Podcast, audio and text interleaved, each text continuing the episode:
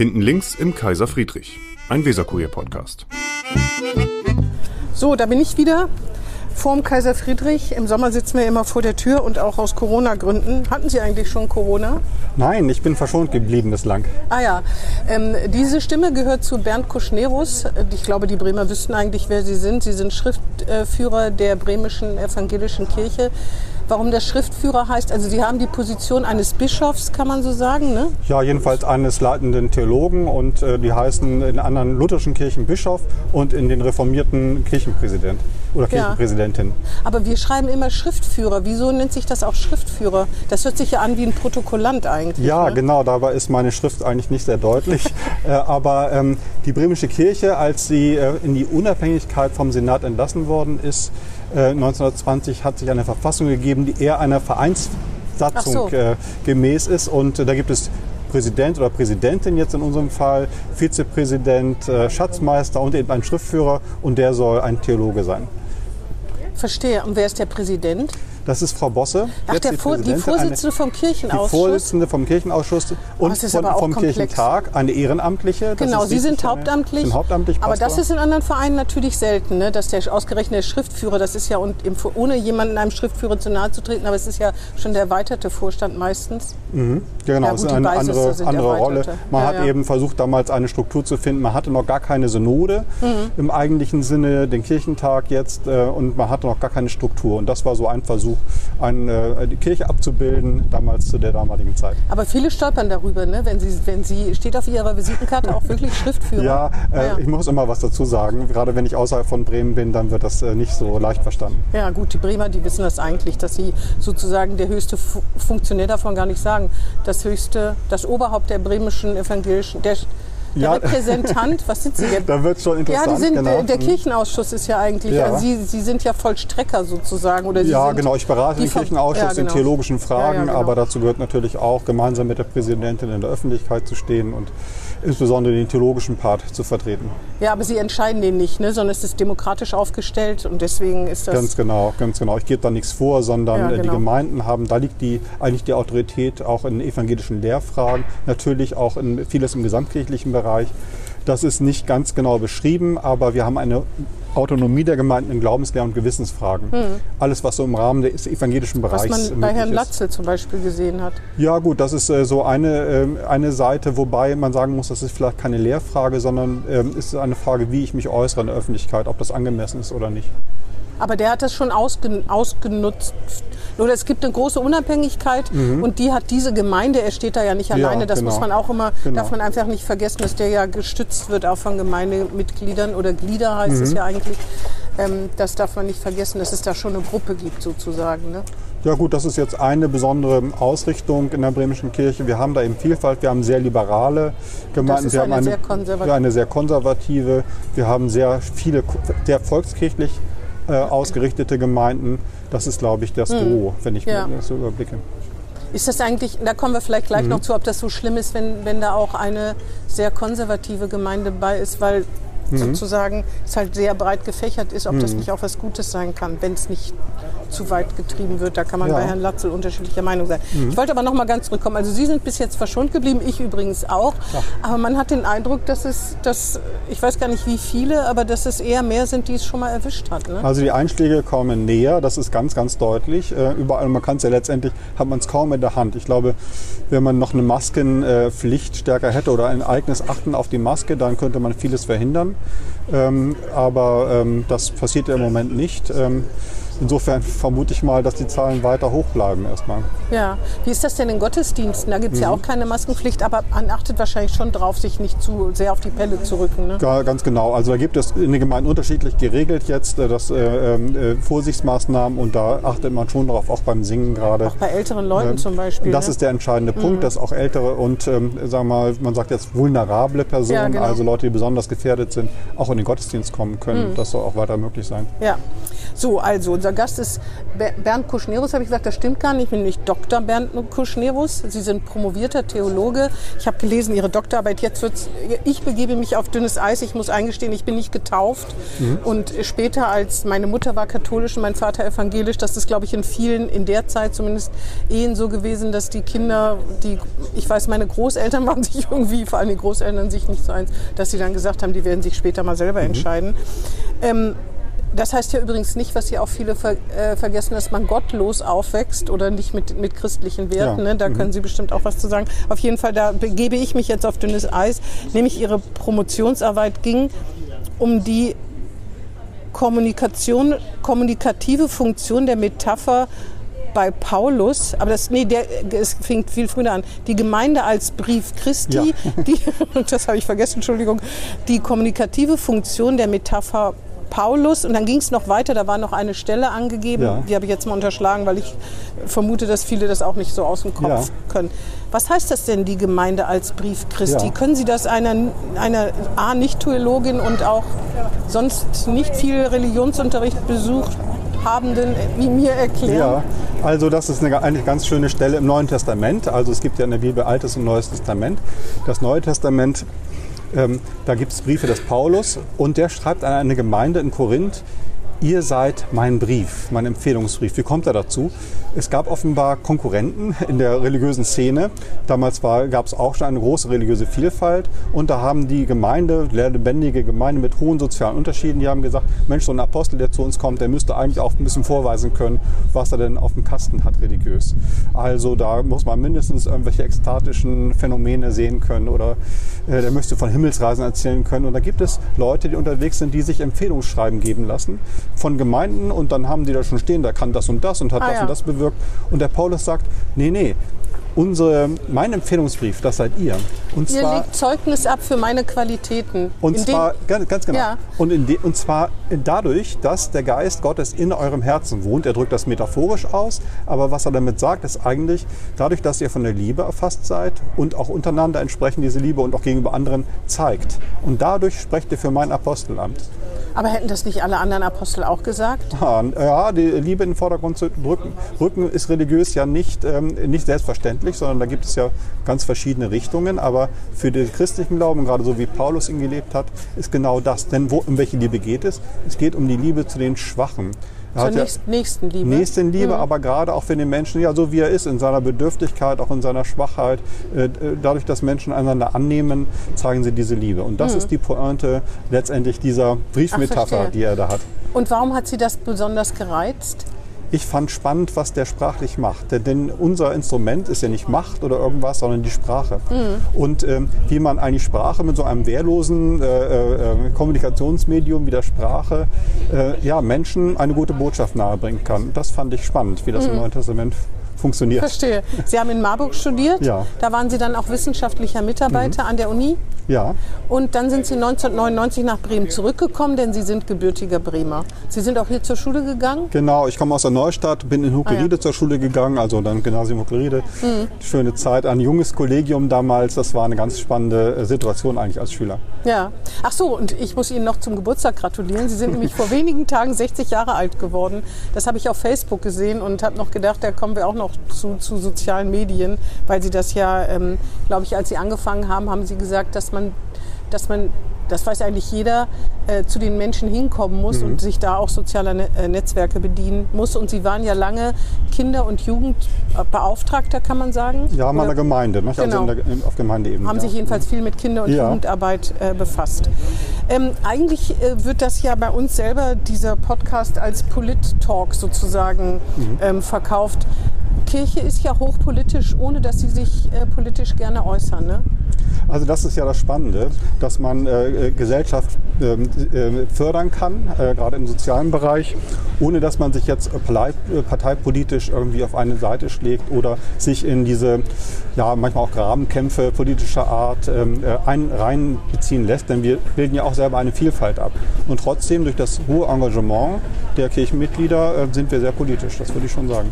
Sie sind in Ihren Zielen und in Ihren Wünschen sehr politisch, ne? Aber ist es, warum kann man nicht irgendeine eine politische eine politische, ähm, äh, ein, irgendeinen politischen Entschluss kommentieren. Wieso tut sich Kirche da so schwer? Mhm. Weil man da Gemeindegliedern mit auf die Füße treten würde, weil es gibt ja natürlich Sachen, die man kommentieren kann. Jetzt ganz aktuell den Verteilungskampf, der sich da anbahnt ähm, vor dem Hintergrund der Gaskrise. Also äh, wir äh, kommentieren schon auch politische Dinge, was jetzt die, äh, was jetzt die äh, Krise betrifft, ähm, also Energiekrise.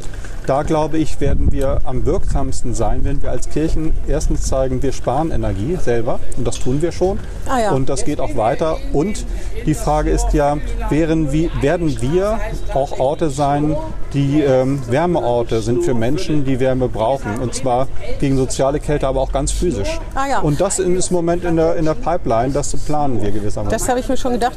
Wir müssen sagen, hier ist wieder eine Touristengruppe hinter uns, die sich gerade gerade in Stau. Ist ja eigentlich schön, wenn man hier so sitzt und sieht, wie viele Menschen sich für Bremen interessieren. Ne? Mitten im Leben. Wir wissen jetzt natürlich nicht, wie lange, wie lange äh, sozusagen dieser Kurzvortrag zum Schnur hält. Wir reden einfach weiter. Ja, Ne? mhm. Ähm, das habe ich mir nämlich schon gedacht, dass die Kirche sich da wahrscheinlich auch mit einreiht, weil ähm, einfach, weil gerade die Kirche der Ort sein kann, nicht nur Wärme im physischen Sinne, sondern auch im psychischen Ja. Sinne, weil das, das äh, macht mir echt Gedanken, dass es jetzt, muss man sich vorstellen, Menschen gibt, die, wenn sie diese Nachrichten hören, dass ihre Nebenkostenabrechnungen Mhm. um vierstellige Beträge, das ist ja unvorstellbar für Geringverdiener, dass die jetzt schon schlaflose Nächte, Nächte natürlich Mhm. Absolut, haben. Ne? ja. Also das, ko- kommt das auch schon bei Ihnen an? Das ist ein, ein wichtig, also die Sorgen kommen bei uns auf jeden Ah, ja. Fall an, äh, über die Gemeinden natürlich, aber natürlich auch über unsere sozialen Einrichtungen, die Diakonie, Mhm. ähm, dass da Menschen sich wirklich Gedanken machen, denn es ist ja schon vorher so gewesen, dass viele Menschen in prekären Lebenslagen sind. Durch die Inflation durch die ja, ja, Inflation, Fall. also im Blick auf äh, auch Nahrungsmittel, das merken wir ja deutlich bei den Tafeln und bei Mhm. den Kaffeeangeboten, dass äh, da die Nachfrage gestiegen ist. Und äh, das äh, verschärft sich jetzt durch diese Krisen, Corona auch schon, aber jetzt auch nochmal die Energiekrise, die auf uns zukommt, nochmal enorm. Ja, aber dann wäre ja eine politische Aussage, wenn Sie sagen, die Wirtschaft kann keinen Vorrang haben vor den Menschen, die frieren müssen. Das, dazu würden Sie sich doch hinreißen lassen, Ich würde oder? mich auf jeden Fall dazu hinreißen müssen, dass sie können und, äh, und auch das auch mich dafür stark machen, dass hier auch Menschen einem unserem Land FDP-Politiker nicht, äh, widersprechen? Na, das, das, Das ist ja nicht. nun, das ist Das ja nun kein, nein, das ist doch nun kein Problem, einem Politiker zu widersprechen, wenn man einer anderen Auffassung ist. Mhm.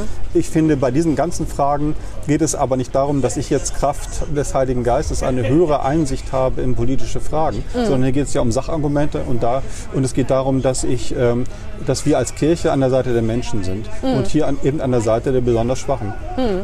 Die Kirche hatte allerdings schon vorher ja Probleme, ihrer Kirchen im Winter an, angemessen zu heizen, Mhm. weil einfach weil es sehr teuer ist. Das liegt natürlich an, der, an den Gebäuden. Manche haben sich ja dann in andere Räume zurückgezogen, was ja eigentlich auch nicht schlimm ist, weil Gott ist ja überall. Mhm. Das ist hängt, genau, ja, ja. hängt ja nicht von der Kirche eigentlich ab. Richtig, ne? das ist die Empfehlung und das machen auch äh, fast alle Gemeinden, glaube ich, dass die im Winter dann in ihre Gemeindehäuser gehen oder dann in der Übergangszeit auch Decken äh, haben Ja, und das wird auch eine Aktion sein, die sich nochmal weiter verbreitet. Weil ich hatte nämlich schon gedacht, weil das können Sie ja wahrscheinlich nicht leisten, dass Sie jetzt ausgerechnet die großen Kirchen heizen, damit man da zusammenkommt, weil es geht ja darum, nicht nur zum Gottesdienst einen warmen Raum anzubieten, sondern eben auch ähm, tagsüber. Das wird ja das Problem sein. Ne?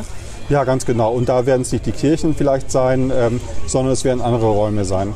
Aber Sie, Sie planen da tatsächlich schon was gemeinsam. Das geht jetzt äh, richtig in die, in die, in die Phase. Äh, der Kirchenausschuss wird das nochmal morgen besprechen und dann äh, gehen die entsprechenden Planungen los. In den Gemeinden laufen aber allerdings auch Ah, ja. schon Gedanken. Und natürlich gibt es Vorerfahrungen. Ich sage mal ein Beispiel, die Winterkirche, das Mhm. ist jetzt eine Winterkirche, in unsere lieben Frauen, die haben ja schon längst Erfahrungen damit gemacht, Menschen von der stimmt. Straße zu holen. Das ist aber, es ist wirklich bitter, dass es diesmal eine, noch eine viel größere Gruppe trifft. Ne? Ja. Dass es Kältebusse gibt es ja auch. Ne? Die BSRG hat ja auch Menschen, die auf der Straße leben müssen, immer eingeräumt, dass sie in der, äh, kostenlos fahren können oder im Winter, wenn es bitter kalt wurde. Aber jetzt wird es eine ganz, wirklich eine Personengruppe treffen, die nicht äh, mit Obdachlosigkeit gar nichts zu tun hat. Es kriegt ne? eine andere Dimension. Ja, und das ist, glaube ich, Fall. insgesamt müssen wir das gesellschaftlich betrachten, weil ja auch, ja, wer sich zur Mittelschicht gehört, äh, wir werden ja alle äh, Wohlstandsverluste hinnehmen müssen. Und da, äh, glaube ich, ist eine große Aufgabe zu gucken, wie orientieren wir uns da eigentlich. Also kriegen wir verschärfte Neiddebatten oder Konkurrenzdebatten oder gibt es eine Solidarität in der Gesellschaft? Und ich finde, Corona hat schon gezeigt, dass es auch eine hohe Bereitschaft zur Solidarität gibt.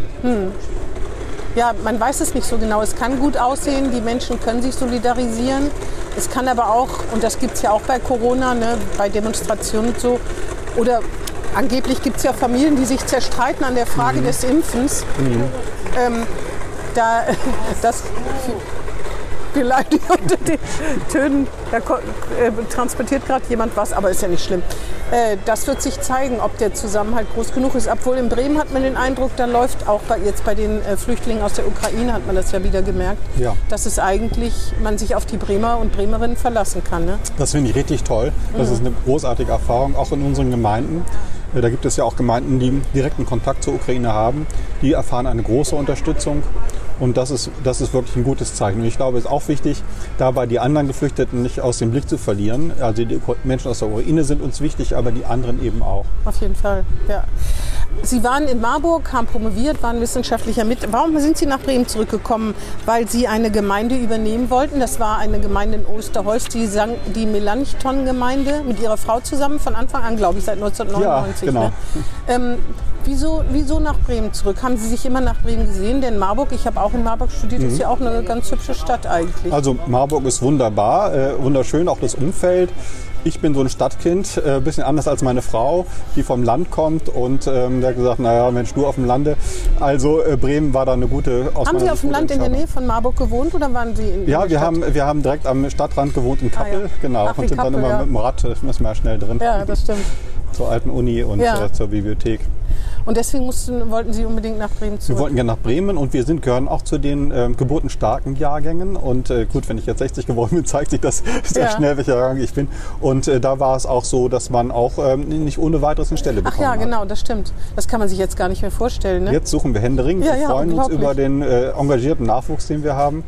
Äh, aber äh, in Bremen läuft es noch ganz gut, weil wir, glaube ich, eine attraktive Kirche sind für junge mhm. Leute. Aber insgesamt, ich meine, es ist ja in allen Bereichen so, sucht man den Nachwuchs. Mhm. Äh, zusammen sich mit seiner Frau eine Stelle teilen, aber ist das nicht im Nachhinein auch eine ganz gute Idee gewesen, weil man natürlich äh, ganz andere Entfaltungsmöglichkeiten hat und auch ihre Kinder Sie haben vier Kinder, die mhm. sind natürlich erwachsen, aber 1999, ja gut, da waren die auch schon relativ flügge, ja? Nee, äh, nee, die waren noch, also die, ähm, die jüngste ist, ähm, ist dann erst geboren worden und so. ähm, also die waren noch, noch klein.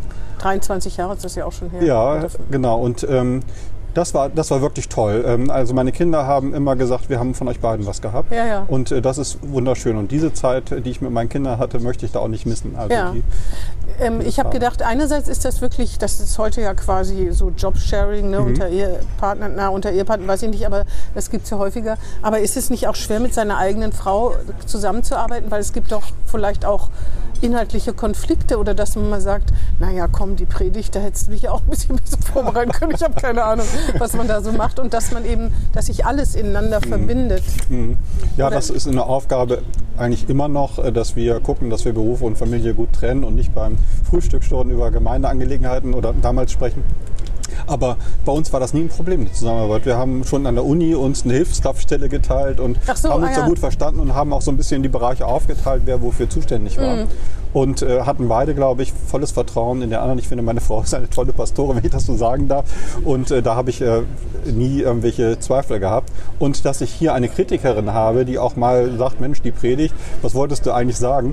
Das ist natürlich großartig. Ja. Weil ähm, manche Leute haben eine Scheu, einem das zu sagen. Und ja, ja. da hat die Familie, die haben da gar kein Problem, eine Rückmeldung zu geben, die auch kritisch ist. Ja, Ihre Kinder auch? Ja, durchaus. Also das ist äh, total spannend, obwohl die auch sehr freundlich sind mir gegenüber. aber, aber ähm, das ist eine gute Erziehung. Man muss es den Menschen nicht immer mit der, mit irgendwie mit der ja, Holzlatte geben. Ja, richtig. Aber das hilft natürlich, weil auch Kritik oder Rückmeldungen helfen einem ja, sich zu entwickeln. Ne? Und mhm. wenn man ein lernender, lebender Mensch ist, und das macht mir immer Freude, immer weiter zu lernen, helfen mir auch Rückmeldungen. Mhm. Auch gerade die kritischen. Ne? Was ist denn eigentlich schwer an so einer Predigt? Also äh, ich habe äh, lange im Eichsfeld gearbeitet, im, äh, als nach der Wende. Mhm. Da habe ich, ich war nicht gerade Kirchenbeauftragte, ist ja sehr katholisch, mhm. aber ich habe sehr, sehr, sehr, sehr viele Gottesdienste auch mitgemacht. Und es gab sehr unterschiedliche, ja. Äh, die einen sofort packen. Es gab junge, gerade äh, bei jungen äh, Priestern auch, die zum Beispiel Kinofilme zum Anlass genommen haben, daran irgendwas zu erzählen. Was, was macht eine gute Predigt aus? Glaube, entscheidend ist, äh, warum möchte ich diesen Menschen, die da vor mir sitzen, diese Sache sagen. Und diese Sache, das heißt, ich möchte sie ermutigen, ich möchte sie trösten, ich möchte ihnen ein, eine neue Idee geben, ich möchte ähm, ja, ein bisschen Weite öffnen, sie anregen, ähm, vielleicht auch ein bisschen unterhalten, auch das ist nicht verboten, oder auch mal ermahnen und zu sagen, äh, liebe Leute, die Situation, in der wir hier gerade sind, so können wir nicht weitermachen. Die Situation, also zum Beispiel, wenn Leute nicht teilen wollen oder so. Oder Klimawandel ist ja auch ein Klimawandel Thema. ist, äh, ja. ist natürlich ähm, jetzt in aller Munde und ist ex extrem wichtig und schwierig. Das ist zum Beispiel ein Bereich. Also das heißt, wie ist unser Lebensstil? Ist der so, dass wir unserer der nächsten Generation noch gut in die Augen gucken können? mit dem Nicht-Teilen. Wir haben gerade, wir haben, jede Woche hat so einen Bibelvers und mhm. dieser für die jetzige Woche heißt, einer trage des anderen Last. Mhm. Das ist so ein christliches Grundprinzip, also so ein solidarisches Prinzip. Mhm. Wenn ich mir vorstelle, dass es Menschen gibt, die im Alter sagen, ich möchte niemandem zur Last fallen, in unserer Gesellschaft, das ist doch schrecklich, in unserer mhm. reichen Gesellschaft. Mhm. Das darf es noch geben, nicht, doch nicht geben. Und da finde ich immer, ja, ähm, einerseits die Lasten der anderen zu tragen, aber auch wenn man belastet ist selber, als alter Mensch oder als kranker Mensch, ja, Pflegebereich, äh, ich, es muss eine Situation geben, in der ich anderen zur Last fallen kann. Mhm. Und dazu muss Pflege und muss äh, die Betreuung im Alter entsprechend gut ausgebaut sein. Mhm. Das heißt, Sie geben Ihren, die geben Ihren Zuhörern und Zuhörern was mit, entweder wo Sie ein bisschen drüber nachdenken können, mhm. wo Sie sich selbst kritisch mhm. prüfen. Aber ist es nicht grundsätzlich so, dass, ich, dass viele in die Kirche gehen und sich auch sowas wie, wie eine Absolution erhoffen? Sie gehen mhm. hin, Sie wissen, Gott liebt sie mit ihren ganzen Schwächen, Fehlern und sonst was. Und das ist auch wie so ein Freifahrtschein? Ja, da muss man überlegen, Absolution funktioniert ja nicht wie ein Freifahrtschein, sondern sie funktioniert ja so, dass sich wirklich was verändert. Also ich, ähm, die Schuld ist ja nicht, wenn ich jetzt wirklich ähm, äh, was, äh, an jemandem schuldig geworden bin, dann ist ja nicht die Schuld weg dadurch, dass ich sage, äh, dass jemand sagt, ja, es war nicht so schlimm oder schon gut, sondern, die, äh, sondern sie bleibt mir ja, aber sie bleibt mir in der Weise, dass ich damit umgehen kann. Äh, das heißt, dass ich äh, vielleicht zu den Menschen hingehen kann, ähm, die, äh, denen ich, an denen ich etwas falsch gemacht habe. Ich sage mal ein Beispiel. Ich wollte auch ähm, gerade mit einem ganz albernen ja, Beispiel okay, kommen. machen Sie ruhig. Jemand hat sich einen fetten mhm. SUV gekauft, ja. weil er einfach das Auto so mag mhm. und weil er sagt, das ist mir auch wichtig, aber er weiß, dass es für die Umwelt schädlich ist. Er geht in die Kirche und man muss ihm ja vermitteln, dass er kein schlechter Mensch ist, weil er ein SUV fährt, äh, auch wenn das etwas kurzsichtig vielleicht mhm. ist und gedankenlos. Würden Sie ihm dann schlechtes Gewissen machen, mhm. äh, dass er den wieder los wird, weil er denkt, Nee, dass er über sich nachdenkt und sagt, wieso brauche ich denn so ein Auto? Warum macht mir das Spaß? Ich kann mir auch ein tolles Fahrrad kaufen oder so, ich weiß nicht. Aber sowas, aber eigentlich muss doch, ist doch Gott jemand, der uns mit unseren ganzen Schwächen und dazu gehört auch sowas, was mhm.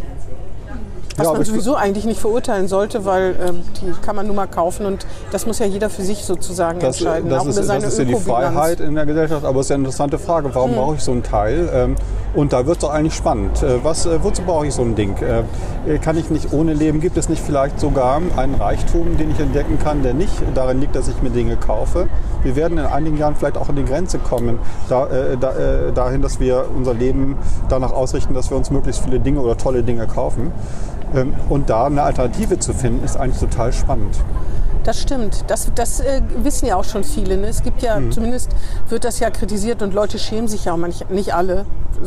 Die Superreichen, die, mhm. die führen einem das ja auch vor, oder zum Teil jedenfalls vor, wenn man jetzt so sieht, wenn Oligarchen, was die haben und was da alles beschlagnahmt ja. wird. Also, ja, genau. Aber ähm, ja, aber das kann man doch eigentlich von jedem Menschen, der selbstreflektiv ist, erwarten, dass er schon ein bisschen überlegt, was mache ich hier eigentlich, zumal irgendjemand den Preis zahlen muss, auch ja. wenn wir die Umwelt weiter verschmutzen. Ne? Auf jeden Fall. Ich glaube aber, dass Appelle und schlechtes Gewissen, ähm, und das ist ja eine Erfahrung, die wir nun seit Jahrzehnten gemacht haben, äh, nicht unbedingt zu einer Verhaltensänderung führen. Vielleicht in einigen äh, Fällen, aber in der Regel nicht, sondern wir müssen eigentlich eher sagen, was ist eigentlich das Attraktive an einer anderen Art zu leben. Ähm, was ist eigentlich das Besondere? Es ist doch großartig, wenn ich weiß, äh, äh, was zum Beispiel im Meer, äh, was da für Lebewesen sind. Das mhm. ist, äh, meine Tochter studiert Biologie, meine ah, ja. Jüngste, deswegen habe ich da manchmal so ein bisschen Wo denn? Auch in Bremen? Nein, in Münster. Ah, ja. Mhm. Und äh, wenn sie dann so erzählt oder mal Filmchen zeigt, ähm, und das zu zerstören wäre so kirre, äh, sondern das ist ein Reichtum, der unsere Welt äh, auch im Gleichgewicht hält. Ja, das hält. stimmt. Und, und diese Begeisterung, finde ich, äh, kann einen ähm, wirklich motivieren, auch auf Dinge dann Ja. mal zu verzichten. Na gut, die Menschen sind leider so oft so, dass sie sagen, ich alleine bin es ja nicht, wenn, Mhm. wenn es an mir läge. Ne? Das ist schwierig. Aber Sie hatten auch ein Beispiel, eins, was wahrscheinlich nicht so albern ist. Sagen Sie mir mal ein Beispiel. Nein, das ist ja überhaupt nicht albern, der SUV. Und ähm, also, also sagen wir sehr plakativ. ja, also gut, genau. Zu, zugespitzt plakativ. Also ich habe gerade im- am Anfang meiner Dienstzeit zu tun gehabt mit Menschen, die sich, mit alten Menschen damals, die sich im Dritten Reich verstrickt haben, in ähm, Mitgliedschaft der SA oder Ach andere so, Geschichten. Und wie wird man dann mit, eigentlich mit seiner Schuld los? Und ich habe das Beispiel eines ähm, Menschen, der aus einer solchen Familie kommt, der war damals noch sehr jung, der ähm, der sich en, äh, en, entschlossen hat, ähm, sich zu, einzusetzen für Menschenwürde und Menschenrechte. Er hat das ganz konkret in Projekten gemacht, für die er Geld gesammelt hat. Also das ist eine Form von Umgang mit Schuld, die, äh, die wirklich interessant ist. So ein bisschen wie in der Bibel der Lazarus, äh, der Zöllner, der Böse, der die anderen ausbeutet. Das ist nicht ein Zöllner wie heutzutage, sondern Besatzungsmacht, der dient er. Und der, ähm, als Jesus in sein Haus kommt, ändert er sein Leben und gibt Geld zurück und engagiert sich. Ja, das stimmt. Das ist allerdings auch ein sehr krasses Beispiel natürlich, Ja. ne? weil wenn man da Mitglied war, auch selber, wenn man nichts gemacht hat und später weiß, was, äh, was sozusagen mit in meinem Namen getan worden ist, ist das, ist das ja auch erschütternd. Ne? Ja, es ist absolut erschütternd und ich habe ähm, bei manchen Gesprächen wirklich, ähm, das war äh, sehr bewegend, auch die Art und Weise, wie die Leute dann, die es konnten, es haben ja längst nicht alle ihre Schuld zugegeben oder so, aber die, die in dieser Weise darüber sprechen konnten, ähm, dann äh, auch ihre Verstrickung und ihre, wie gesagt, das ist richtig eine Form von Besessenheit, würde ich sagen, manchmal von diesem Führerkult, Mhm. Ja, der, ja. Der, der sie dann äh, äh, ja, besessen hat. Ja, das ist auch ganz schwer zu richten, weil man einfach nicht weiß, wie das ist, wenn man in einer Gesellschaft groß wird, wo äh, sozusagen von allen Seiten immer nur ein etwas gesagt wird, die, die Pressefreiheit unterdrückt ist, die Meinungsfreiheit.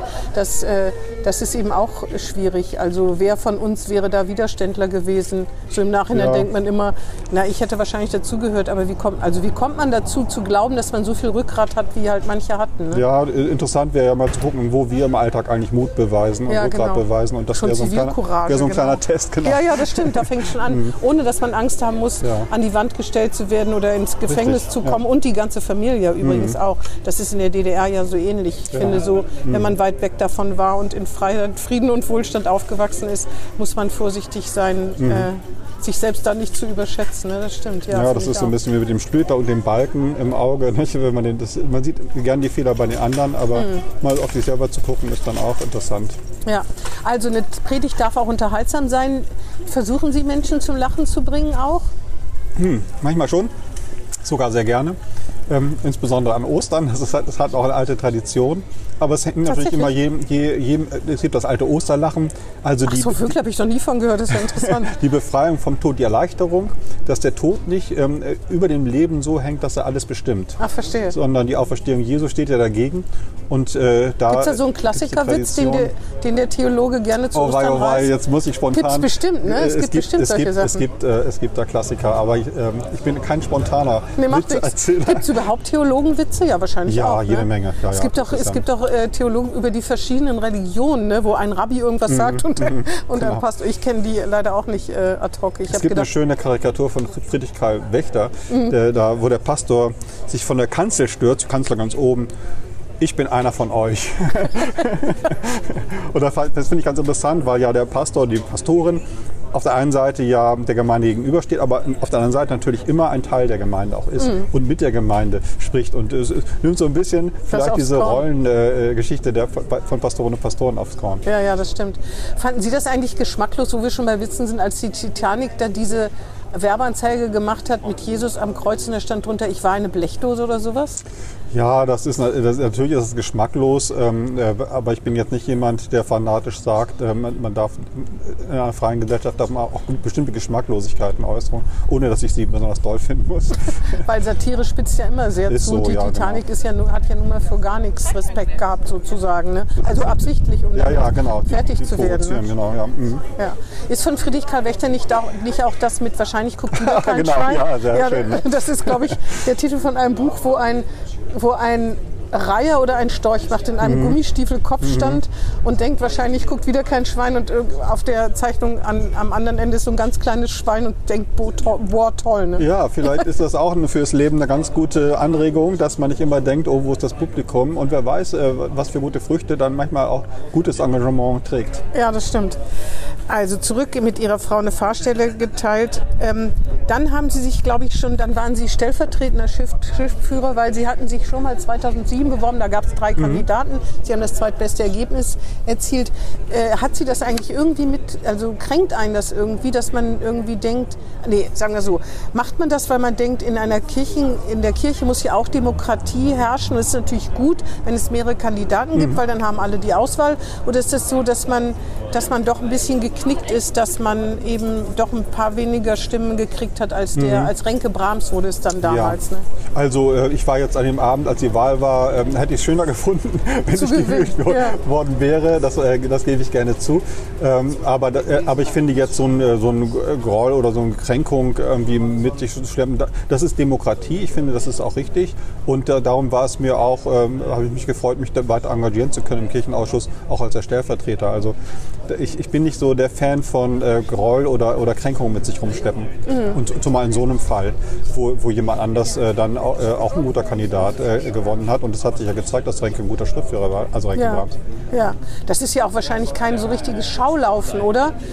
Man stellt sich schon vor, den neuen Mhm. Ja, genau. wahrscheinlich, aber im Großen und Ganzen ist das ja nicht wie in der Politik. Ne? Nein, Man macht anders. keinen Wahlkampf Nein, wir sind ja nicht. Mhm. gegeneinander angetreten. Also das, das ist wirklich äh, so, wir haben uns ja nicht bekämpft oder äh, in irgendeiner Weise, sondern wir haben, äh, wir haben uns gezeigt und dann konnte der Kirchentag auswählen, wer für in diesem Moment die richtige Person ist.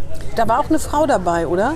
Nein, bei der Wahl Nee, nicht. das waren nur drei Männer. Genau, aber eine Frau hat es ja in Bremen auch noch nicht gegeben an der Nee, Spitze der Prä Präsidentinnen zwar schon, Ja. aber Schriftführerin noch nicht. Aber das kann ja noch werden. Ja, sehen Sie da irgendjemanden, also ohne Namen zu nennen, der da vielleicht mal Ihre Nachfolgerin werden könnte? Also wir haben so richtig viele tolle Pastorinnen, da könnte ich mir einige vorstellen. Ja, aber ich, äh, das äh, liegt ja auch manchmal daran, dass sie nicht unbedingt es dahin zieht. Ne? Sonst hätte es eben schon mal Kandidatinnen geben können.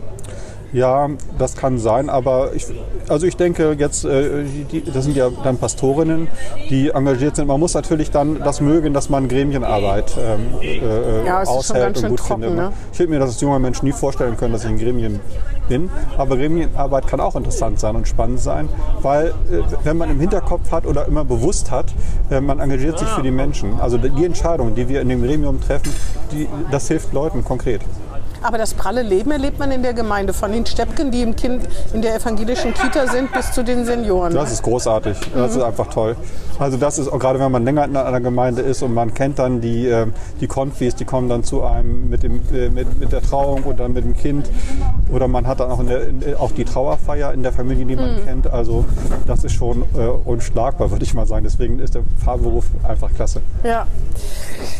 Dann äh, 1999 äh, Marburg. Sind Sie ab und zu noch mal in Marburg? Ja, ich, ich Ja. habe auch Freunde, äh, Ah, haben ja. noch in Marburg und Kontakte zur Uni noch ein bisschen.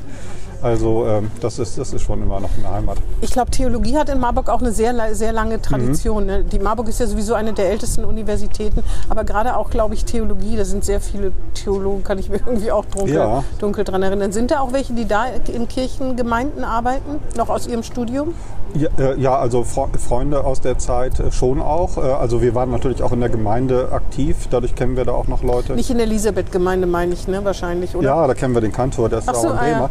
Ah, ja. Das in der Bremer, das wusste ich gar Gemeinde, nicht. genau. Das ist ja die Kirche, in die man so kennt, ne, die Ja. äh, ja, im zentral unten am Berg liegt, wenn man dann hochlauft bis zum Schloss hochlaufen Wunderschöner gotischer Das Bau, äh, ich glaube der älteste oder einer der ältesten äh, jetzt nördlich der Alpen. Ja, aber übrigens auch von einer Verkehrssünde später mal eingerahmt, leider, ne? diese Hauptverkehrsstraße. Das passt überhaupt nicht so nah an der Kirche Das vorbeizufahren. Pech, das, ist, ja, genau. das ist wirklich extrem in, ja. in äh, Marburg. Sie kennen doch bestimmt auch die Asthma-Treppe, ne? Ja, ich auch schon Jeder, der, hochgelaufen, genau. jeder, der in Marburg studiert hat oder da mal war, kennt eine Treppe, die wirklich elend lang ist. Äh, und wenn man die hochsteigt, von der Unter zur Ja. Oberstadt heißt es Ja, doch. ne? genau, zur Oberstadt Äh, ich war da schon sehr lange nicht mehr. Dann ist man aber wirklich K.O., ne? jedenfalls viele. Ja, also wenn man es öfter macht, ist man gut im Training, würde ich sagen. Ja, das stimmt. Ähm, die, ich habe gefragt, ach so, vielleicht kommen wir noch auf, äh, habe ich vorhin schon mal gesagt, Herrn Latzel. Herr Latzel hat ja, ist angeeckt zu Recht kann ich sagen, das ist aber auch meine persönliche Meinung. Er ist aber freigesprochen mhm. worden und Sie haben gesagt, dass Sie äh, doch ich kann man das so sagen, Auge auf ihn haben, auf seine Arbeit. Wie, wie, wie sieht das aus? Mhm. Geht das? Also, oder wie unabhängig kann jemand mhm. wie äh, Herr Latze sein? Ich glaube, hier müssen wir nicht ausführen, dass er sich mit, mit homophoben mhm. Äußerungen sozusagen bundesweit sogar bekannt gemacht hat. Eigentlich war es vor allen Dingen das sehr konservativen Rollenmustern und mhm. auch so das, das, das äh, Schlimmste waren diese homophoben, äh, mhm. homophoben Äußerungen. Ne? Ja, ja, genau. Also es gibt, äh, es gibt ja eine große Vielfalt in den Gemeinden und die Gemeinden haben die Glaubenslehre und Gewissensfreiheit. Das finde ich auch gut, dass es diese Vielfalt gibt, also von bis. Auch von sehr konservativen Auch von sehr konservativ, auch die müssen einen Raum haben. Was ja. aus meiner Sicht nicht geht, ist, dass Pastoren äh, andere Menschen herabwürdigen oder beschimpfen oder so etwas ähm, in die Öffentlichkeit tragen. Das, äh, da hat es ein, ein, eine Grenze. Und die ist eigentlich durch, ich glaube, er hat ja, hat er das nicht mit Krankheit auch? Gleich, auf jeden Fall hat er eine Grenze überschritten, ne? Ja, er hat äh, von Degenerationsformen der Gesellschaft ja, genau. gesprochen, teuflisch, satanisch.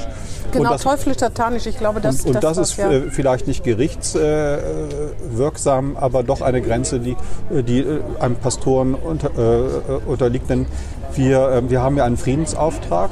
Wir haben Gemeinden, wir haben Mitarbeitende, die selber in Regenbogenbeziehungen oder Familien leben, ähm, im Pfarrhaus. Gibt, ja, genau, Pfarrer gibt es auch. Ja, und, äh, ähm, und ähm, das ist eine Seite, die, also die Friedenspflicht nach innen, aber auch, wie zeigen wir uns als Kirche nach außen. Wir sollen ja keine keinen äh, Hass verbreiten, sondern wir sollen das Evangelium, eine gute Nachricht, mhm. eine, ein Trost und Ermutigung verbreiten. Und das ist der Auftrag der Pastoren. Insofern sind wir da, äh, achten wir darauf. Es gibt ja ein Disziplinar, gab ein Disziplinarverfahren. Mhm. Das ist, glaube ich, ist das schon äh, beendet? Das ist zum Ruhen. Äh, das ruht. Das ruht und jetzt, genau. wenn wir die Urteilsbegründung haben, dann wird der Kirchenausschuss entscheiden, ob das und wie das wieder aufgenommen wird. Was, und was könnte passieren, dass er nicht mehr, dass er seine, dass er nicht mehr seiner Gemeinde vorstehen darf? Mhm. Das ist wahrscheinlich ähm, so, äh, kann man durch, also da müsste richtig was vorliegen, was auch gerichtsmäßig äh, so. ein hartes Urteil sein, das auch über das hinausgeht, was. Das geht äh, juristisch, äh, kirchenjuristisch nicht. Er könnte dann auch dagegen. Also wir, wir, haben ja ähm, ähnlich wie beim Beamtenrecht äh, ja. enge äh, Grenzen. Das ist ja auch richtig, weil ja. wir natürlich auch die Meinungsfreiheit innerkirchlich schützen wollen. Aber Sie können sich das ja vorstellen, ein, ein ähm, Lehrer, der der AfD angehört, äh, ja, oder solche Fälle, mhm. wo man sagen würde, Mensch, äh, Geschichtslehrer, ja, mhm. oder wie auch immer, äh, kann, kann, man den aus dem Beamtentum entfernen und auch da ist ein Schutz da. Die werden ja meistens suspendiert, ne? So, ja, wenn das, äh, wenn das geht, genau. Mhm. Und das ist, ähm, das ist also bei so einer Äußerung, ähm, das muss, müssen wir wirklich sehr gut prüfen rechtlich. Mhm. Und wir sind natürlich zu Recht an Recht und Gesetz gebunden und daran wollen wir uns halten. Das ist für Sie auch extrem unangenehm, ne? weil äh, das ist eine schwierige Sache. Also ich finde natürlich, dass man sich von ihm distanziert, weil sowas einfach zu weit geht mhm. und mit äh, mhm. konservativ, also schon auch mhm. nicht mehr erzkonservativ ist, schon, sondern mhm. eben extrem ablehnend oder diffamierend ist es auf mhm. jeden Fall einerseits, andererseits und dann unangenehm ist, weil es eben die bremische evangelische Kirche ist und nicht etwa eine katholische Kirche, obwohl es da auch genauso schlimm wäre, aber äh, da doch immer noch gewisse Unterschiede sind. Und andererseits müssen sie aber irgendwas machen und trotzdem kann man nur hoffen, dass man nicht ständig wieder Aufmerksamkeit damit erregt. Ne? Das ist doch auch ihr Zwiespalt, Naja, es, es, geht vor allen Dingen jetzt darum, ähm, dass äh, das nicht wieder vorkommt und dass, es, dass da eine Besserung eintritt. Aber wie will man denn dafür sorgen? Das Sitzt ja, da immer einer von Ihnen mit in der, im Gottesdienst? Nein, das machen wir. Wir machen ja keine Zensur. Das wäre das wär ähm, furchtbar. Aber ähm, und äh, da ähm, rechne ich auch auf eine, hoffe ich auf eine gewisse Einsichtsfähigkeit, dass, ähm, dass hier auch ein Signal gekommen ist oder vielleicht auch dann nochmal kommt, ähm, dass, äh, dass er auch darauf achtet selber. Aber haben Sie denn den Eindruck? Ja, ich denke schon, dass, dass, es, dass er das wahrgenommen hat, äh, dass diese Äußerung nicht okay war. Er hat ja auch um Entschuldigung gebeten dafür. Mhm. Und insofern denke ich, dass es, äh, dass es bei ihm angekommen ist, dass dies nicht angemessen war. Im äh, Übrigen zeigt sich ja an dieser Sache das, was ganz viel in der Gesellschaft passiert, dass sich so Gruppen bilden, die mhm. sich dann nach außen immer mehr abschotten, weil die anderen die feindlich, also mhm. so eine, oder unverständlich, will, mhm. ich will es gar nicht so negativ ausdrücken, und dass dann so eine Gemeinde eben sich da auch so ein bisschen abspalten kann und dass das ganz äh, traurig eigentlich ist, obwohl es viel Kommunikationswege gäbe. Aber wenn man sich so extrem unverstanden fühlt, ob zu Recht oder Unrecht, dass man dann so eine ja eben in sich gefestigte Gruppe mit festen Mhm. Mitgliedern und eigenen Kommunikationswegen und so, das ist ja gar kein Sonderfall, das gibt es ja ganz viel. Ja, und unser Weg ist dann eben doch zu versuchen, im Kontakt zu bleiben, trotz allem, auch wenn man bestimmte Äußerungen missbilligt oder wirklich ablehnt, ähm, äh, dass wir trotzdem im Gespräch bleiben, damit sich eben nicht diese Isolation immer weiter Ja, ja, verhärtet. Und wir sind ja eine Kirche und wir kämpfen um jeden Menschen, Ja, muss man jetzt wirklich an dieser Stelle sagen. Aber da muss man auch ein bisschen über seinen Schatten springen. Ne? Obwohl ich, ich erwarte das, eigentlich erwartet man das ja von jedem Mitmenschen. Mhm. Aber ähm, tatsächlich, das stimmt, wenn Sie sagen, wir stehen für Frieden, jeden einzubinden, auch wenn er solche Sachen gesagt hat. Ne? Und nicht, wie ja viele verlangen, ganz bestimmte Szenen verlangen ja auch, der muss aus der Stadt verjagt werden eigentlich. ne? Also ich finde, es, äh, wir haben ja vielleicht oft gelernt, eigene Positionen gut zu behaupten, zu vertreten. Was hinzukommen muss, ist, glaube ich, die Fähigkeit, auch Konflikte gut aushandeln zu können. Und äh, tatsächlich auch mal über den eigenen Schatten zu springen, ohne dass man die eigene Position aufgibt. Mhm. Ja, ich muss ja deswegen nicht äh, der gleichen Meinung sein.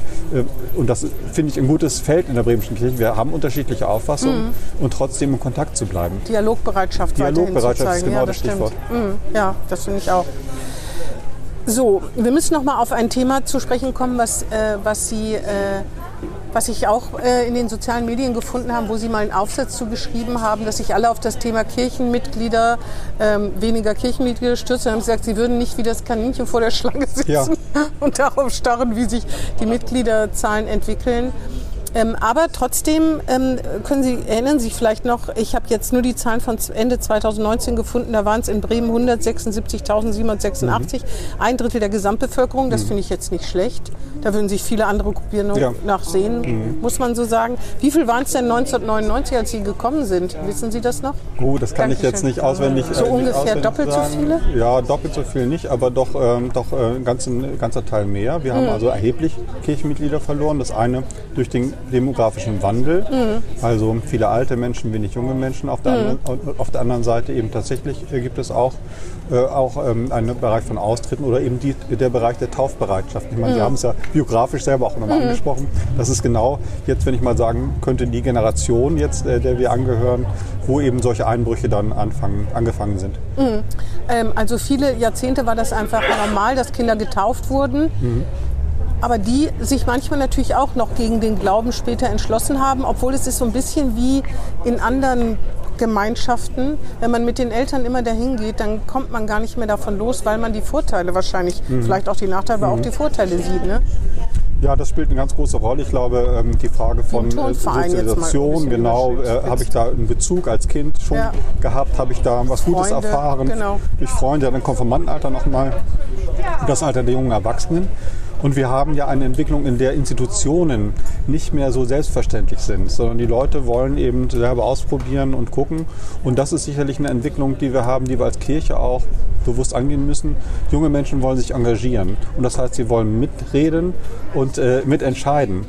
Ähm, und das finde ich eine gute, also das finde ich gut, ja, äh, denn äh, man will nicht einfach nur mitlaufen, sondern ja, wissen, was rauskommt, wenn ich mich hier engagiere. Und ähm, dass wir uns da weiter öffnen als Kirche, dass wir die jungen Menschen auch unsere, in unsere Leitungsgremien lassen. Das Auch ist, glaube ich, eine wichtige Konfessionslose? bei Konfer ja, wir machen gerade eine ganz interessante Erfahrung mit der ESG. Da haben wir unterschiedliche Studierendengemeinde, Mhm. ganz unterschiedliche Konfessionen, die äh, nun in dieser Gemeinde sind. Äh, Was die Entscheidung betrifft, da ist es, glaube ich, ein bisschen so wie bei, ähm, bei anderen ähm, Gruppierungen auch. Ja, wer entscheidet? Die Leute, die sagen, ich bejahe diese Gemeinschaft so, dass ich auch ihr Mitglied sein möchte. Aber es ist wichtig, Menschen zu hören. Und wir machen gerade einen äh, äh, Koordinierungsprozess, ähm, in dem es darum geht, dass wir gucken, was verschiedene Menschen zu unserer Kirche sagen und wo sie hingehen sollte. Und da werden auch Leute gefragt oder, äh, oder die Voten mit aufgenommen von Leuten, die aus der Kirche ausgetreten sind, aber nicht ganz weg sind. Und da gibt es ja sehr viele, die sagen, ja, es ist gut, dass es Kirche gibt, aber ich bin es jetzt nicht, der dabei ist. Ein bisschen ein Trugschluss, weil es kommt hier auf jede Person an, damit die Kirche weiter ja, das besteht. ist auf ne? jeden das ist ja der Ja, ja, das Punkt. stimmt. Und trotzdem ist es ja dann in- interessant zu erfahren, ja, wo, wie müsste Kirche aussehen, damit du auch wirklich dabei bist. Ja, so einerseits würde ich mal sagen, warum soll man sich nicht Konfessionslosen öffnen, wenn die doch bereit sind, gleichen, das gleiche Leitbild sozusagen haben? Einerseits, ne, weil die sich dann vielleicht leichter tun. Andererseits, das, stimmt natürlich, ähm, wieso soll dann jemand anders, wie, also wie ist das dann im Verhältnis zu anderen, weil man natürlich auch sich dann engagieren sollte, weil man das ja nicht immer nur anderen überlassen kann. Das ist wie wenn man zum Familiengottesdienst geht und sagt, das macht den Kindern auch immer so Spaß und ich finde, ich profitiere davon, aber irgendjemand muss es ja machen, veranstalten, äh, sich darum kümmern und so weiter. Ist aber äh, tatsächlich eine schwierige Frage. Ne?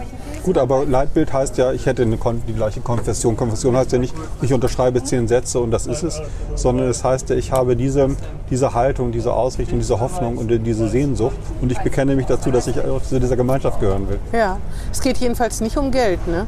Auch, aber nicht richtig. Ich glaube, es ist so, dass, ähm, dass äh, Geld das sekundäre äh, Moment ist. Das heißt, wenn ich keinen Kontakt mehr habe zur Institution, dann äh, gebe ich auch kein Geld. Ja, warum soll ich Geld dann geben?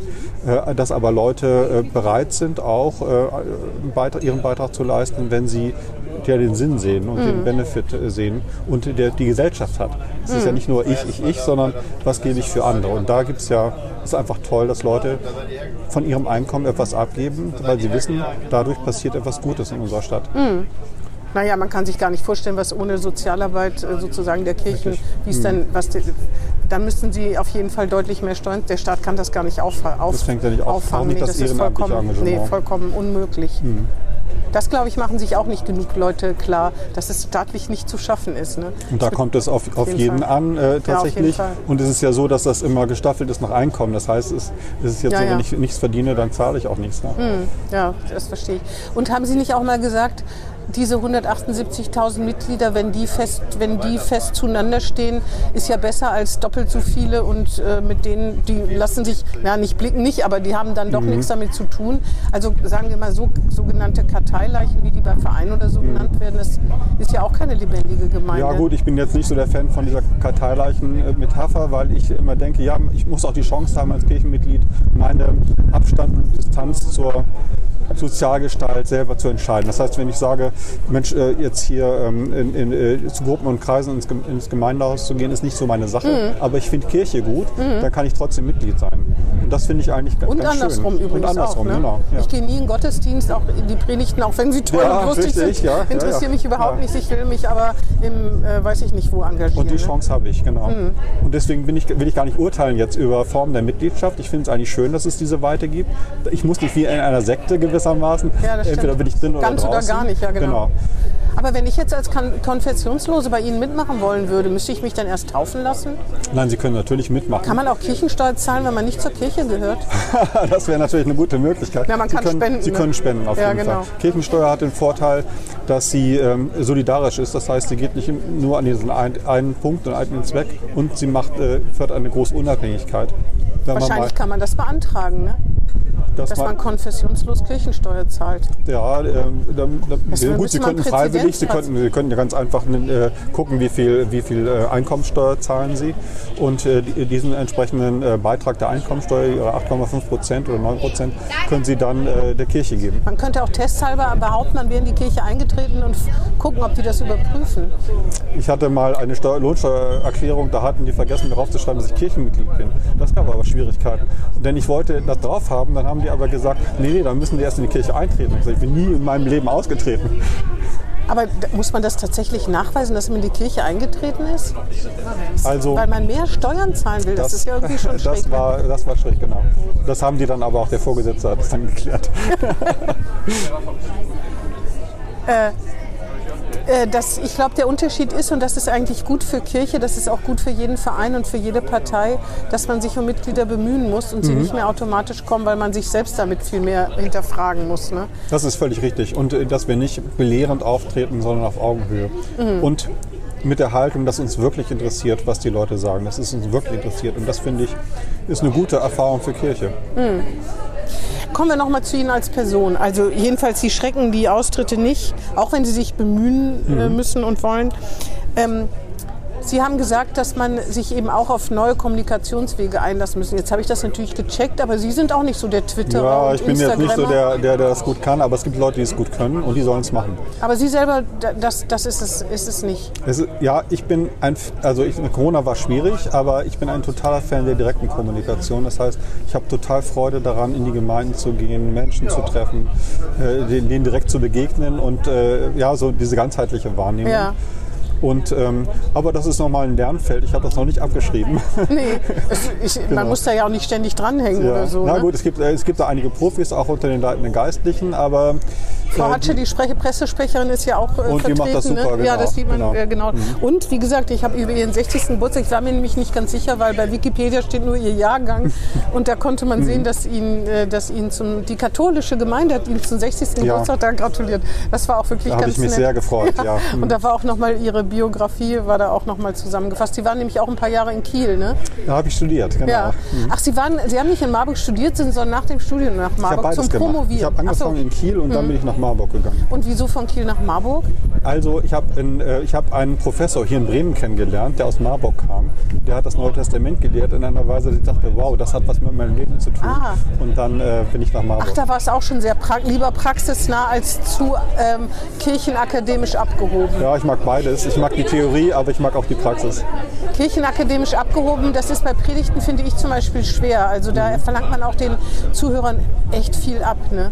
Also äh, Ja, manchmal schon. Ein bisschen fordern kann man. Und äh, man darf sie nicht unterschätzen, die Zuhörer. Ja. Aber ich glaube, diese Pointe, das ist, äh, dass die sagen, okay, hat was mit mir zu tun, der redet zu mir Mhm. äh, oder die jetzt. Äh, äh, das äh, das wäre schon ganz gut für eine Predigt. auf jeden Fall.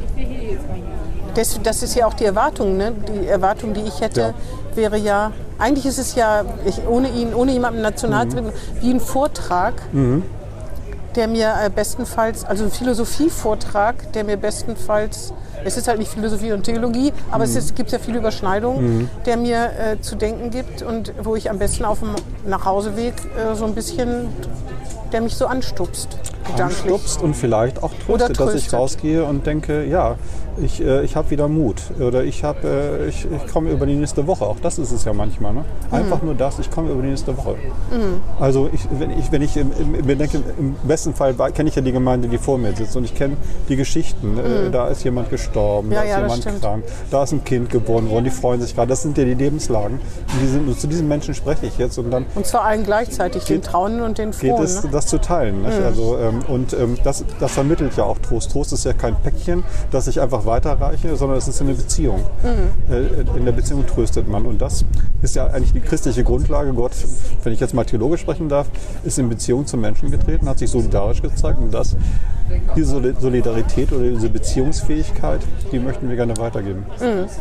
Ähm, Nochmal zu Ihnen als Privatperson. Sie haben in Kiel gelebt, Sie haben in Marburg gelebt. Was haben Sie denn für Hobbys? Was machen Mhm. Sie, wenn Sie nicht in Ihren Gremien, was ja schon an, auch anstrengend ist, auch wenn es natürlich mit dem prallen Leben zu tun Mhm. hat. Alles, was Sie machen, hat natürlich mit dem prallen Leben zu tun. Was machen Sie? Ich glaube, dass Sie lesen. Ich lese total gerne Ja, und total viel gedacht. und äh, sehr schnell. Lesen Sie, lesen Sie auch Belletristik oder vor allen Dingen ähm, äh, Biografien, theologische Hm. Bücher? Da gibt es ja inzwischen, das ist ja auch so, dass Theologie sich auch, genauso wie Biologie, Hm. auch viele populärwissenschaftliche Bücher inzwischen. Das ist echt interessant. Übrigens auch ein Vorteil für alle, die sich damit mal beschäftigen wollen, dass es sehr viele populärwissenschaftliche Ja. Bücher gibt. Ist es das, was Sie interessiert? Also ich lese sehr gerne Theologie natürlich, aber auch Philosophie und soziologische Sachen, zum Beispiel von äh, Nas- Nasri lese ich gerade Unbehagen, äh, was ich sehr spannend finde. Ich lese aber auch gerne Belletristik. André Kurkow zum Beispiel gerade. Ja, aber aus gegebenem Anlass. Ja, äh, ich kannte ihn schon vorher, nicht persönlich, aber mein Bruder kennt ihn persönlich. In Berlin Ja. ist es so ein absoluter Lesefan und er hat ihn kennengelernt und hat gesagt, Mensch, den musst du mal lesen. Auch schon neulich- vor der aktuellen Krise. Genau, wir haben neulich seine Rede abgedruckt, die er anlässlich der Verleihung des Theodor-Wolf-Preis, das haben Sie vielleicht auch gelesen, das hat, und das ist für einen Journalist natürlich auch beeindruckend, Mhm. äh, was, er da, was er da sagt. Ah, ja. Und sonst gibt es auch irgendwie so Bücher, wo man denkt, das ist jetzt nicht so anspruchsvoll oder man nennt, wie- wir fragen ja immer nach dem sogenannten Mhm. Guilty Pleasure, also Sachen, die man eigentlich nicht so gerne erzählt, wo man denkt, hm, weiß ja, ich nicht. gut. Ich, ich habe jetzt so wenig Zeit, um Ach so. jetzt. Äh, aber ich lese zum Beispiel einige Bücher von Murakami, finde ich ganz schön. Also das ist, ist aber auch anspruchsvoll. Ja, auf jeden Fall. Ja, genau. Gucken Sie irgendwas im Fernsehen wie gute Zeiten, schlechte Zeiten oder sowas? ja, wir haben ja keinen Fernseher. Also, Ach, Sie haben äh, keinen Fernseher. Im Internet dann. Das ist immer die Chance noch. Äh, aber wir kommen ganz selten dazu zu gucken, tatsächlich, weil die, äh, das geht in, immer in den Abend unserer beide Berufe. Dann haben Also Sie auch kein. Netflix-Abo. Netflix, nee, nee. Nee. Ja, dann ist bei Ihnen mit da habe Guilty ich ein Pleasure. In diesem Bereich kann ich nicht mithalten. Dann ist ja mit Bildungslücken, äh, dann ist ja mit Guilty Pleasure bei Ihnen wahrscheinlich wirklich nicht so viel. Da Ne? müsste ich jetzt mal ein bisschen graben, was ich jetzt im Moment auch nicht. Also, Was ich gerne mache, ist Sport. Ich äh, gehe zum Beispiel heute Abend noch zum Training. Wir haben, ich mache Kinomichi. Kinomichi, das habe ich noch nie Das gehört. ist ein ganz kleinen Verein in Bremen. Das, äh, Aikido ist eine japanische Kampfsportart. Ähm, und dieses Kinomichi hat sich daraus entwickelt. Und man hat ähm, diese gleichen Bewegungen, die gleiche Energie, aber nicht mehr den Gedanken, dass einer den anderen dominiert, sondern die Haltung ist wie beim Tanz. Also jetzt die Haltung dem. Partner gegenüber. Man tut sich nicht weh, aber man hat die Power und die Bewegung und kann auch schnell über die Matte rollen.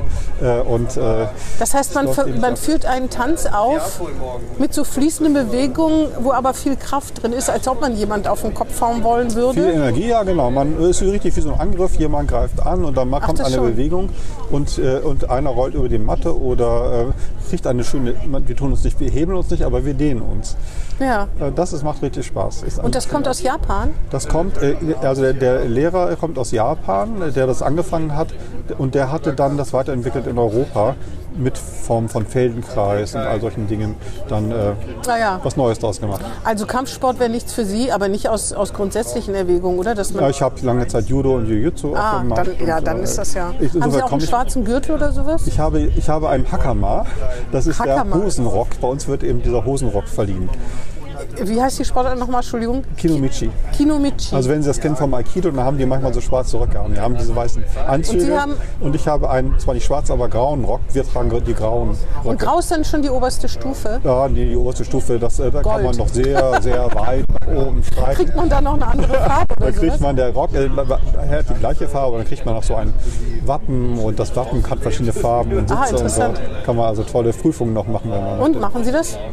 Mal gucken. Also bei uns ist es so, dass wir nicht mit dem, äh, also wir bewegen uns und wenn man denkt, es ist, es ist soweit, dann kann man, fährt man nach Frankreich vor ein Gremium. Nach kann man- Frankreich? Ja, ja. Oha, oha, weil es so wenig gibt, ne, die das Ja, machen. genau. Es ist in Frankreich gibt es noch mehr, weil der Japaner damals nach Frankreich, Frankreich gegangen Der ist. Japaner, Der, der gekommen ist, das ist äh, Noro, das ist ein Schüler des Aikido-Gründers gewesen und den hat er nach Japan geschickt, nach, nach, nach, aus Japan nach Frankreich geschickt. Der sollte das Aikido nach Europa bringen. und dann hat er einfach seine eigene Sportart er nach Europa Aikido ganz viel gemacht, ja. enorm gut und dann hat er aber das weiterentwickelt nach einem Motorradunfall. Ach so, verstehe. Ach, weil er eingeschränkt war sozusagen. Er hat sich das neu erobert, die Bewegungsfreiheit, war also nicht mehr eingeschränkt, aber ihm hat das zu denken gegeben, äh, äh, muss er nicht was verändern. Also Kampf, äh, den Kampf rausnehmen und etwas Neues Ah, machen. verstehe. Was heißt das übersetzt, diese Sportart? Hat das eine Übersetzung? Das hat was mit Weg zu tun, also Kraft, äh, Kraft des Weges oder so ähnlich. Do heißt ja immer Weg. Ki ist diese, diese Energie, die man hat, äh, die man auch spüren kann, wenn man so mit Power, also nicht mit Muskelkraft einfach, sondern mit der Bewegung des ganzen Körpers sich bewegt, kann man beim Tanzen sicher auch spüren. Ja, Sie reden da mit, Sie, mit einer, mit, Sie reden mit, wie ein Farbiger mit einer Blinden. Sie reden über Farben mit einer Blinden sozusagen, was das betrifft. Ja, man kann es schwer beschreiben, ne? man muss es mal ausprobieren. Ah ja, ja interessant, habe ich noch nie von gehört. Wahrscheinlich viele nicht. Ne? viele nicht bestimmt. Und wie sind Sie darauf aufmerksam geworden? Über diese anderen Sportarten haben Sie davon erfahren wahrscheinlich, ne? Über einen Kollegen und äh, da ich immer sowas gesucht habe, äh, mich Die anderen machen Yoga, ne? Und das ist Ja. wahrscheinlich auch so was sehr konzentriertes was sehr konzentriertes und entspanntes und ich denke da nicht an Arbeit oder irgendwas, sondern bin in der Bewegung. Das Mhm. ist einfach toll. Sie gehen da zum Training, macht man das dann auch zu Hause alleine im Morgengrauen und so? Man kann so ein bisschen ähm, Übungen machen, Ah, ja. äh, aber es geht eigentlich, es ist eine Partnergeschichte. Gehört zusammen. Genau. Ah, ja. ja, das waren eigentlich meine Fragen, Herr Dr. Kuschnerus. Haben wir irgendwas übersprungen? Ja, äh, es ist ja vieles in meinem Leben passiert. Ähm, Ja, erzählen Sie mal. f- also was mir in letzter Zeit, gut, jetzt wird man äh, mal älter, da fällt einem Jugend ein, was mich sehr geprägt hat, war die, ähm, war, war die Arbeit im Krankenhaus. Ich war Zivildienstleistender in einem im Rotkreuz-Krankenhaus hier in Bremen und war da in den inneren, inneren Diensten. Und das war für mich eine prägende Zeit, die mich auch zum Theologiestudium, glaube ich, letztendlich geführt hat. Ach ja, genau, das wollte ich Sie auch noch fragen. Aber es hätte auch Medizin werden können, ne? Ja, nun hatte ich auch einen ganz tollen Pastor in meiner Gemeinde. Ich dachte schon, Sie würden sagen, meine Abi-Noten hätten nicht dazu gereicht. Ja, das weiß ich jetzt nicht. Äh, Ja, ja. ja. vielleicht sogar auch das. Äh, gut, aber wenn man was will, dann ähm, gehen ja manche Sachen auch. Ja, ja. Und ähm, ja, der Umgang mit, mit Sterben, Tod, Leid, ähm, das hat mich schon auch sehr bewegt. Und ich finde, das treibt mich eigentlich immer noch ran. Also wir sind verletzliche Wesen als Menschen und was hilft, ist die Solidarität und, die, und, die, und das Zusammenhalten. Und das Wissen, ich bin als diese Person, wir hatten das vorhin akzeptiert, auch als jemand, der nicht perfekt ist. Was heißt das eigentlich, wenn man mit Menschen mit Beeinträchtigung unterwegs ist? Eine meiner Töchter studiert Heilpädagogik. Ja, was, äh, ja, äh, was heißt das, wenn man wir mit Sterbenden zu tun haben oder wenn das Leben nicht so gelingt, wie ich es mir vorgestellt habe? Mhm. Ähm, oder wenn wir jetzt als Gesellschaft auch, ähm, vielleicht ist Krise auch der Dauerzustand, wenn wir da ähm, damit zu tun haben, auch als Gesellschaft nicht, nicht perfekt sind, ähm, dann heißt das, glaube ich, dass, ähm, dass diese Solidarität eine Rolle spielt und dieses ja, getragen werden. Mhm. Und ähm, ja, insofern profitiere ich immer noch von dieser Entscheidung. Ja, ich habe Sie, glaube ich, schon mal gefragt für den Weserkirche, für ein Interview, ob vielleicht Corona nicht die Rache von, wenn man an Gott glaubt, von Gott ist, um den Menschen mal wieder runterzuholen von ihrem mhm. Höhenflug, von ihrem immer besser, höher, weiter, schneller, reicher, fernere Länder, größeres Auto und so. Das ist jetzt auch alles sehr mhm. überspitzt, gebe ich gerne zu. Und da haben Sie gesagt, so ist Gott nicht. Ne? Ich glaube nicht, dass Gott rachsüchtig ist. Aber wenn er es gemacht hätte, wäre es gar nicht, wär, es hätten keine Leute, Menschen sterben dürfen natürlich oder alleine sterben. Das war ja auch mhm. sozusagen das Schlimmste in dieser mhm. Pandemie, dass Menschen einsamer sterben mussten und Angehörige keinen mhm. Abschied nehmen mussten. Aber nichtsdestotrotz ist diese Krise, könnte zumindest für manche heil, heilsam sein. Ne? Ja, das ist ja immer so, ähm, wie jede Krise, auch Lebenskrisen. Äh, wie bin ich stark genug damit umzugehen? Habe ich die Kraft? Und ich will ja, denke ich drüber nach, was ich hier eigentlich nach, mache den ganzen Tag oder so. Ne? Und äh, Menschen zerbrechen auch an Krisen und äh, denen jedenfalls beizustehen und zu gucken, wie orientiere ich mich in der, in der Krise. Das ist, glaube ich, eine ganz, ganz wichtige Aufgabe. Und Krisen wahrzunehmen, aber wir kommen nicht drum herum. Wer in der Krise ist, der kriegt es auch mit. Mhm. Jedenfalls ähm, ist es, kann man, muss man sich das nicht so vorstellen, dass es vielleicht dass die Rache, das ist, na, es ist ja wäre keine Rache von Gott, sondern eine Lehre, den Menschen eine Lehre zu erteilen. Ja, es gibt ja verschiedene Vorstellungen von Gott. Das wäre jetzt nicht mein Bild, sondern mein Bild von Gott wäre eher die Frage ähm, oder der Umgang damit, wo bist du Gott, ähm, äh, hilfst du uns? Also und das denke ich, an, im Blick auf die Ukraine-Frage, also der Krieg in der Ukraine. Das stellt sich ja schon die Frage, ähm, wo ist Gott in dieser Zeit bei den, bei den Menschen? Ich erinnere mich an einen Ostergottesdienst, den ich mit ukrainisch Geflüchteten gefeiert mhm. habe. Ostern äh, orthodox.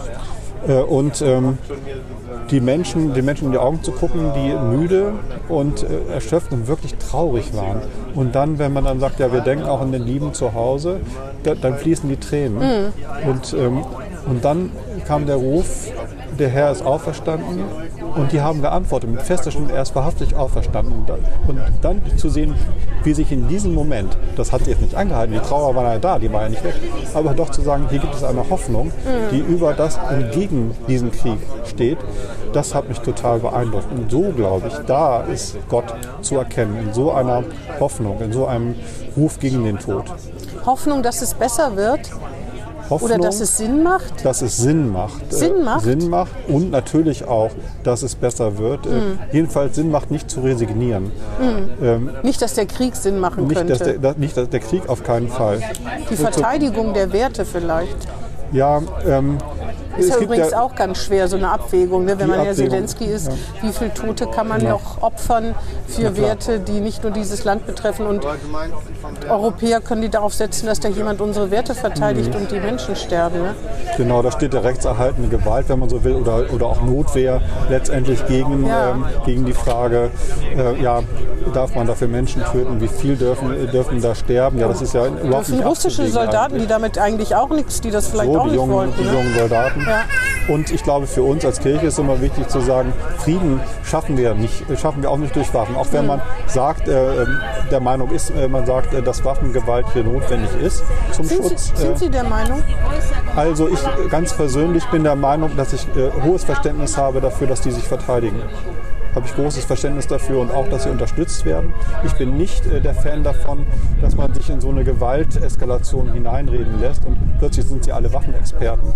Ähm, äh, äh das finde ich nicht richtig und ich finde immer daran zu erinnern, das ist noch nicht Frieden, hm. sondern Frieden fängt ja an einer ganz anderen Stelle an und dazu brauchen wir eigentlich auch internationale Institutionen hm. und die, ähm, die sind im Moment nicht stark genug, hm. dass die so etwas ähm, ja, schützen können. Hm. Ja. Ja, Das war eigentlich ein ganz gutes Schlusswort, oder? Aber vorhin hatten Sie gesagt, wir hätten noch was übersprungen, Na, dass Sie das ja. so geprägt. Ja klar, wir könnten natürlich Es ist wahrscheinlich stundenlang reden. Es macht ja Spaß, mit Ihnen sich zu unterhalten. Mir macht das auch Spaß. Aber die, ähm, und wir hoffen ja auch, dass das Zuhörern auch einen Ja, äh. Gedanken äh, zum äh, Nachdenken anregt. Aber wir können es ja auch mal wieder treffen. Ja, sehr gerne. Dann bedanke ich mich, Herr Dr. Kuschnerus, und sage einfach bis ein andermal. Bis ein andermal. Und danke Dank. auch an die Zuhörer. Das war Hinten links im Kaiser Friedrich, ein Weserkurier-Podcast.